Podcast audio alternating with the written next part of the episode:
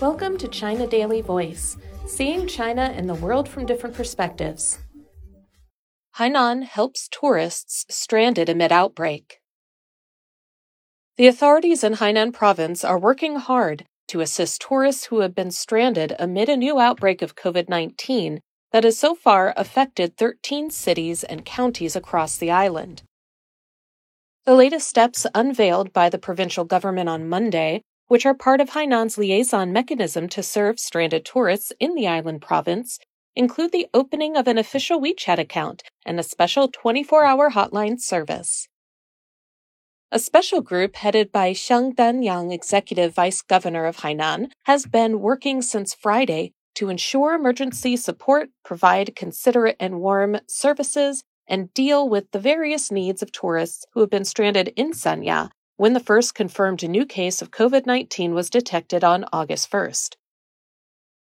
The popular resort city imposed a city-wide lockdown starting from 6 a.m. on Saturday that has also seen the suspension of all public transportation services in the city.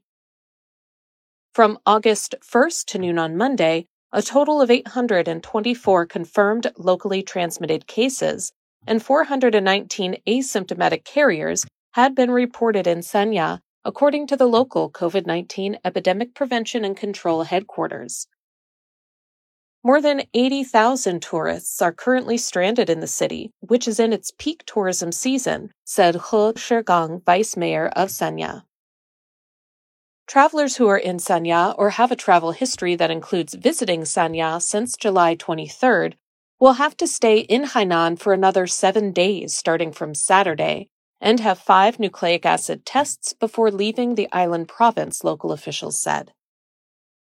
The local government in Sanya has asked hotels in the city to offer half price discounts to tourists having to extend their stays. Liu Cheng, an official with the provincial tourism authority, said that personnel had been sent to deal with complaints by tourists that some hotels have failed to follow the relevant measures and overcharged tourists. He said that special work groups have also been established to assist tourists seeking to cancel hotel reservations and requiring refunds, and to help safeguard their legal rights and interests. Despite the sudden outbreak, our stay in Lingshui and Sanya in the past week has been unforgettable. Its tropical attractions and tourism facilities are fabulous, said He Chenyang, a diving coach from Chengdu, Sichuan province, who is now stranded with her family at a homestay in Bohou Village, Sanya. Support teams with the State Council's Joint Prevention and Control Mechanism, backed by more than 8,500 medical workers from 18 provinces and regions, have been organized to help the island cope with the developing situation, local officials said at a news conference on Monday afternoon.